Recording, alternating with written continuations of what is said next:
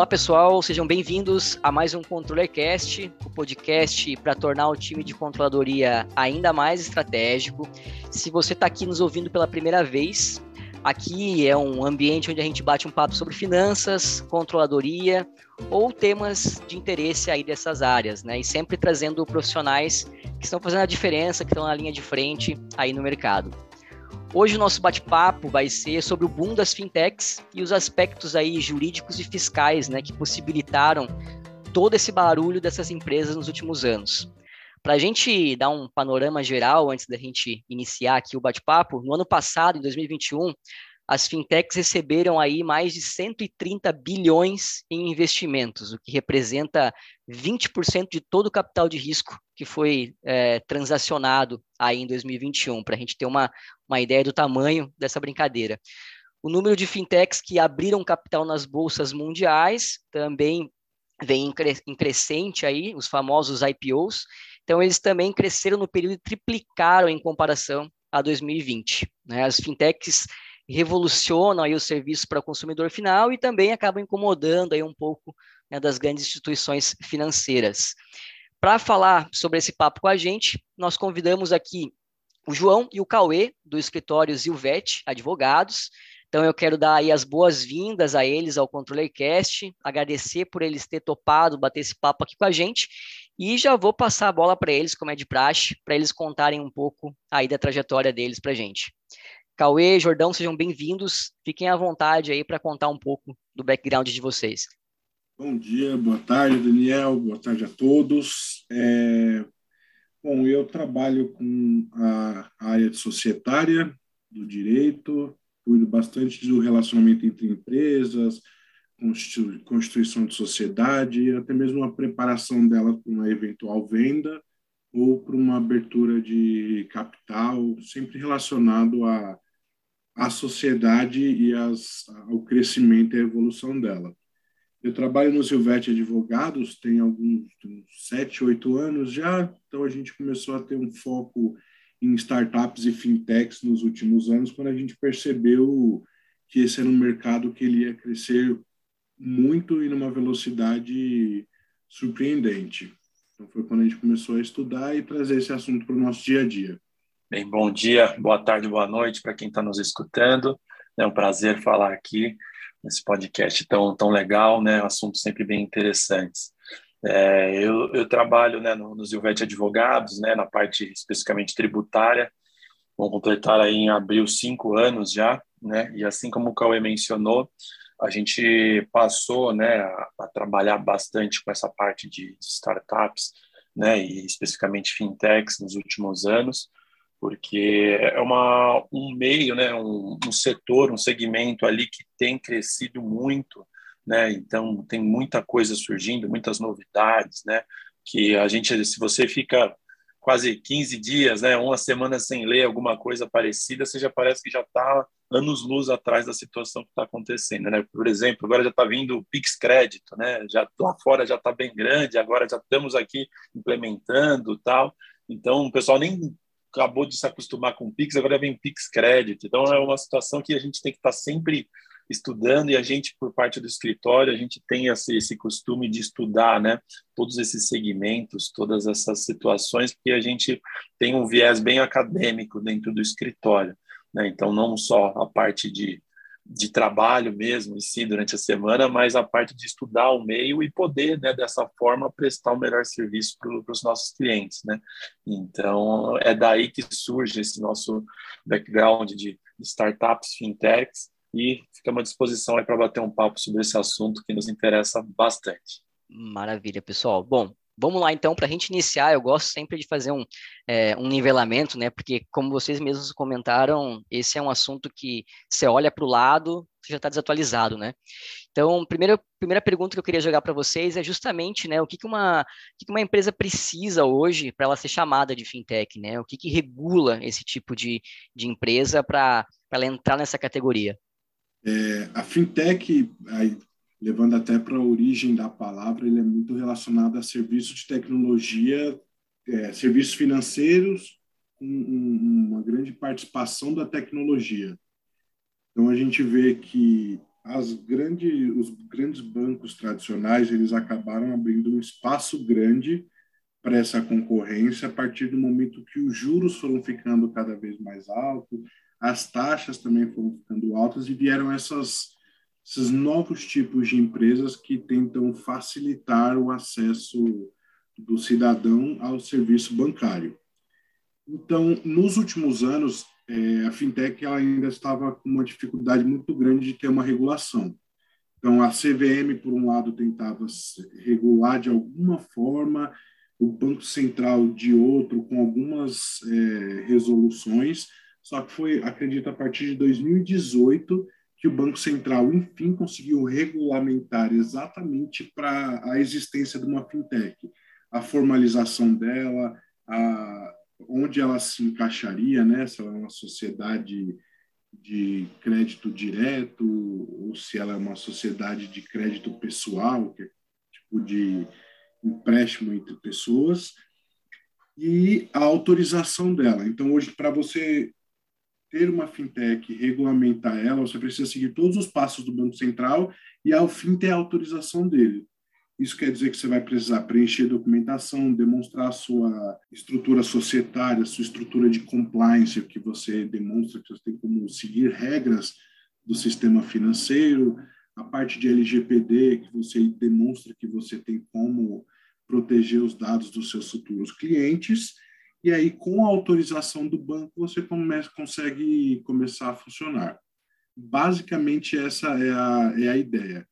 E completando também né, essa, essa resposta do Cauê, é que a gente acaba falando né, sempre fintechs, fintechs, fintechs, mas o que, são fintechs? Né? O que está debaixo desse guarda-chuva né, de fintechs? Então, a gente pode dividir as fintechs ali em vários né, é, tipos de fintechs. Então, a gente tem fintechs de pagamento, especificamente, fintechs de gestão financeira, fintechs especificamente de empréstimo, de crowdfunding, né, de investimento, tem fintech também de, de eficiência financeira, é, fintech de blockchain, Bitcoin, de seguros. Então, é, dentro desse guarda-chuva né, de, de, de, fintechs, a gente tem muita coisa, vários segmentos que a gente acabava chamando, chamando tudo de, de fintech. Então, é importante a gente também fazer essa distinção para poder né, verificar onde cada parte está, porque os bancos tradicionais, né, a gente acaba utilizando, né, então empréstimo você tem no banco tradicional, né, meios de pagamento e tal, tudo isso a gente acaba tendo nesses bancos tradicionais. E como o Cauê bem diz,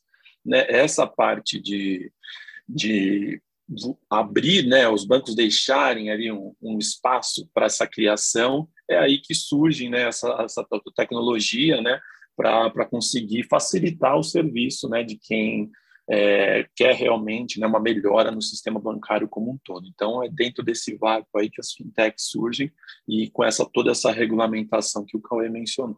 Perfeito. Dá para ver que eles pegaram esse, essa cauda longa de serviços que um banco tradicional trabalhava e acabaram segmentando né, para você ter aí cada empresa específica dentro de um, dentro de um serviço, né? É, e pessoal, quais as, as vantagens, né, especificamente tributárias que, que essas fintechs possuem é, frente a uma organização financeira tradicional. É, eu sei que o ano passado houve bastante burbúrio né, em torno disso, teve até uma, uma, uma reportagem, queridos, do, das instituições financeiras comentando da meia entrada né, que as fintechs é, estavam se utilizando. Então, como acontece isso? Quais são as vantagens que ela tem frente a um banco tradicional? É, esse é um assunto bem interessante, né, por conta até de dessa, toda essa repercussão de possível reforma tributária, né, então vai para vai para pauta, né, para ver se vai ser julgado não, vai ser é, comentado isso na Câmara dos Deputados, vai ser aprovado ou não, então esse tema, né, de, de essas simetrias dentro do mercado financeiro na parte tributária é muito importante, é um bom um ponto bem legal para a gente debater. Né, o ano passado a gente viu, né, aquela guerra de posts entre a Zeta, né, que era uma é uma organização, né, que acaba representando os interesses da fintechs, e a Febraban, que acaba representando os interesses dos bancos tradicionais, né? Então, é, basicamente, a Zé está falando, né, que o, os bancos, né, aumentaram as tarifas na pandemia, né? E aí a Febraban devolvendo, falando que os juros né, das fintechs são maiores do que os bancos tradicionais, então você vê ali que é um sistema que está bem acirrado. Mas na parte tributária, especificamente, como eu disse, existem algumas assimetrias, né? E isso precisa ser corrigido, né, para poder evitar, seja corrigido todo mundo para baixo, né, para ficar todo mundo num parâmetro que você consiga um desenvolvimento, né, e uma abertura melhor, né, dessa, do sistema de crédito como um todo, né, meio de pagamento, etc, para todos, uma diversificação maior, né, do que você colocar todo mundo no pedestal acima, assim como os bancos, porque acaba dificultando e foi até por isso, né, a justificativa das fintechs surgirem, né, por conta dessa facilidade. Então foi dentro desse espaço que elas surgiram. Então, é, Basicamente, num estudo geral, né, uh, os bancos tradicionais acabam pagando né, mais, é, 45% a mais né, de, de tributos do que as fintechs. Então, você tem ali uma situação que acaba tendo uma disparidade entre as duas situações. Então, você não consegue colocar os dois na mesma moeda. Né? Então, isso é um pouco difícil. Por exemplo, né, eh, os bancos tradicionais eles também têm mais exigências, né, seja da parte regulatória, que aí o Cauê pode comentar também melhor, né, e também, uh, por exemplo, uh, os bancos tradicionais, especificamente, contribuição social, eles pagam uma alíquota de 20%, né, enquanto as fintechs acabam pagando uma alíquota de 15%. Né? Então você tem essa essa diferenciação. Então quando de vez todo mundo partir da mesma coisa, um já parte pagando 5% a mais do que o outro. E isso gera uma simetria, gera todo esse ruído, porque agora virou uma competição. Os dois estão oferecendo quase o mesmo serviço e isso precisa ser regulado, precisa ser melhorado né, em prol do, da pessoa que está né, requisitando esse serviço. Né? Então, em termos de reforma tributária, essas assimetrias elas precisam né, serem verificadas ali com lupa, né, para que isso não vire toda essa, essa deturpação toda, porque são dois players que estão ali disputando o mesmo cliente. Né? Isso acaba, em termos de é, legislação tributária, isso não pode acontecer. Jordão levantou um pouquinho sobre regulamentação de bancos e eu acredito que uma diferença grande que tem nesse ponto é que bancos estão sendo regulamentados e autorizados a funcionar pelo Banco Central há muito tempo. Existe já uma experiência o que, que um banco precisa trazer, como é que ele deve agir, ele deve ser garantido todas as operações dele. E a fintech a gente se depara com algo novo, com algo que o serviço ele é muito mais facilmente é, prestado por um preço muito menor e ele atrai muita gente. Então, nós estamos, nesse momento, aprendendo conforme as fintechs vão evoluindo, conforme essas fintechs vão ganhando é, um tamanho comparável aos bancos tradicionais, então a gente só consegue prever alguma dessas coisas e corrigir no caminho como o Jordão trouxe a diferenciação entre a tributação de um banco tradicional e de uma fintech. Então, são, são coisas que nós vamos, vamos vendo e o legislador vai ter que é, arrumar isso conforme a gente for evoluindo com as fintechs para achar o melhor caminho também, para a gente não chegar ao ponto de regulamentar tanto que a gente acaba engessando, ou não regulamentar em nada e acabar essas empresas se tornando monstros para no, no, sistema financeiro. Então, é, vai ser algo bem de acompanhar a evolução. Perfeito. No final das contas, é muito provavelmente que quem sai ganhando dessa história aí seja os CPFs e os CNPJs que vão ser atendidos, né? O mercado acaba acaba ah, indo para esse lado, né, de quem atende melhor, né, mas, mas muito bacana esse, esse panorama. E é justamente, acho que nesse ponto que vem a, a, a próxima pergunta, né, que a gente está num ambiente que está sendo de muito aprendizado ainda, como vocês mesmos comentaram, né, de toda a regularização, o pessoal está tá aprendendo a, a, a, falar na mesma língua que os bancos e tudo mais.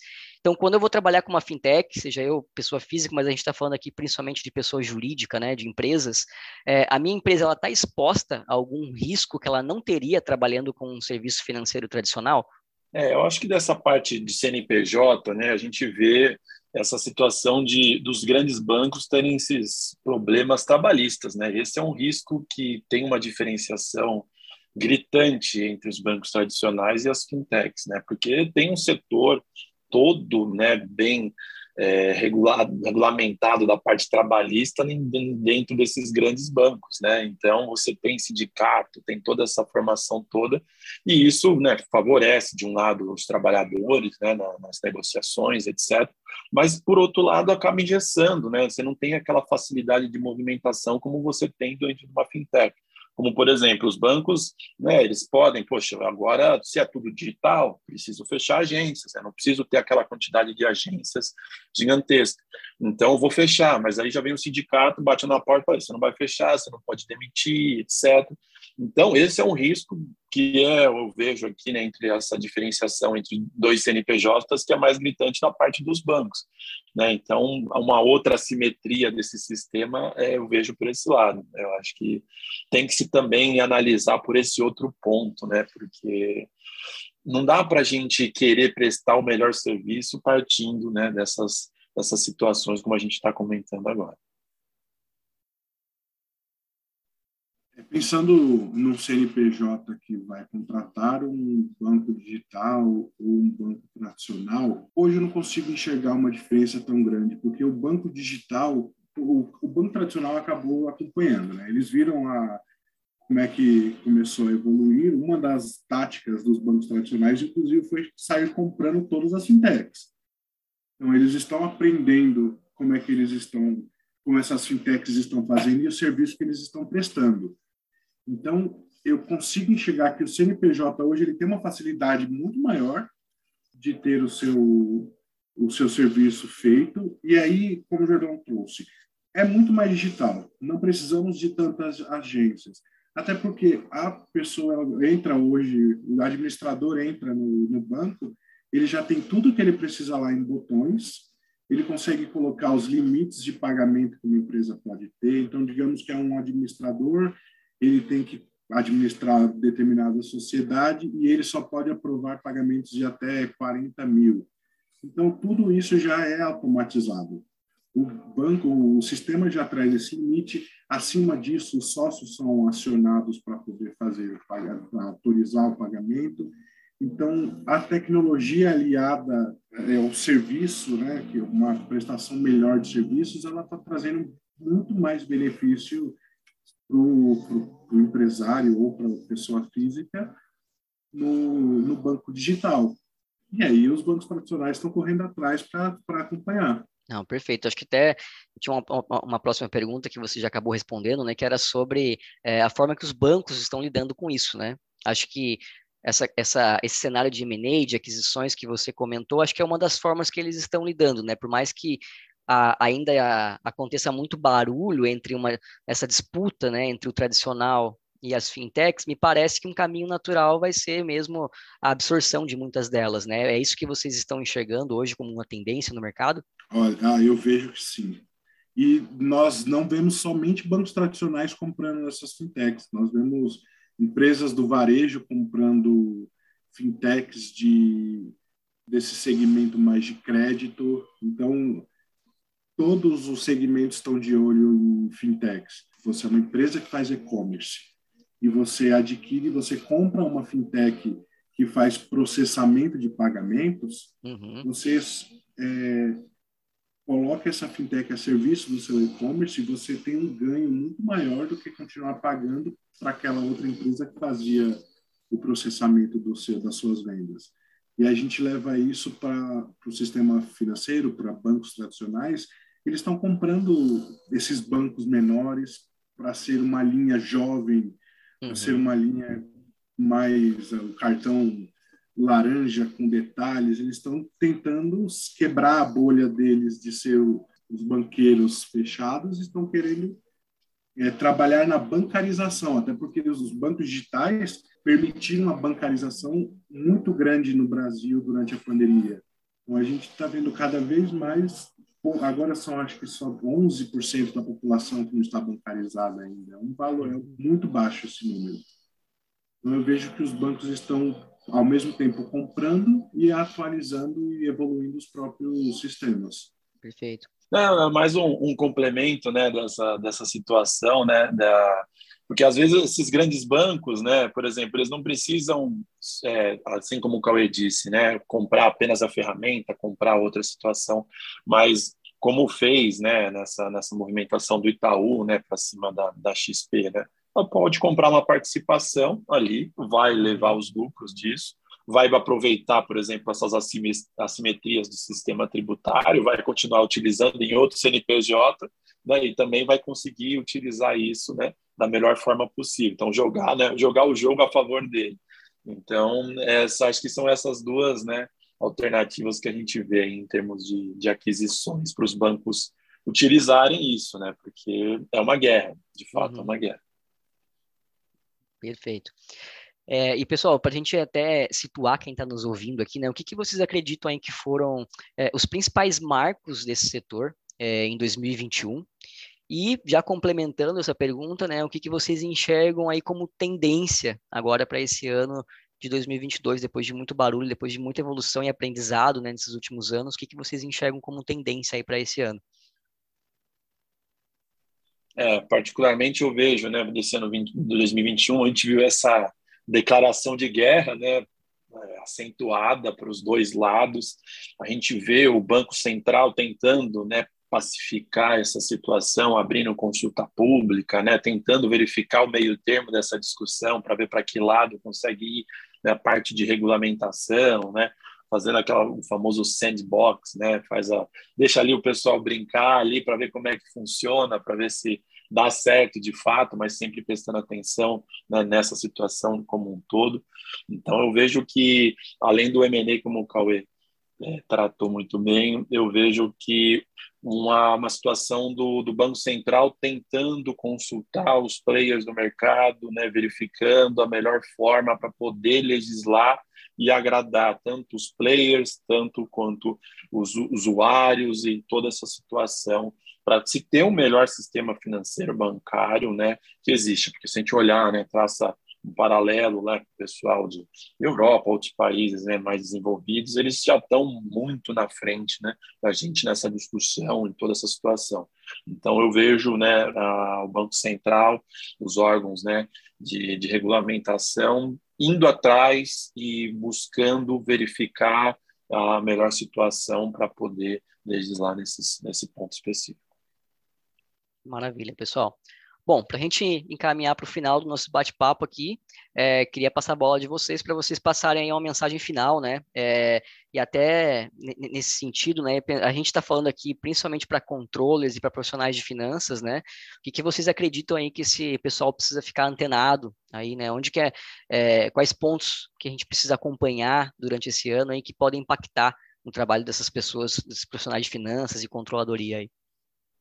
Olha, particularmente, né, eu vejo um, um, ramo bem, bem interessante aí, né, de discussão na parte de contábil, né. Então você tem um sistema bancário, né, bem engessado, com normas contábeis bem fechadinhas, etc. E a gente vê as fintechs sendo como empresas normais, que você tem uma flexibilidade maior, né. Então é bom ficar atento né, nessa, nessas alterações que tendem a ter uma convergência né, no, no futuro para que as situações acabem se tornando né, não tão né, desreguladas, mas não tão reguladas. Vai ter uma convergência no futuro, porque não tem como equiparar né, o risco de um bancão, né, um grande banco, com o risco de uma fintech que que está nascendo agora e tem todas essas partes, todas as suas legislações peculiares, todas as suas situações peculiares.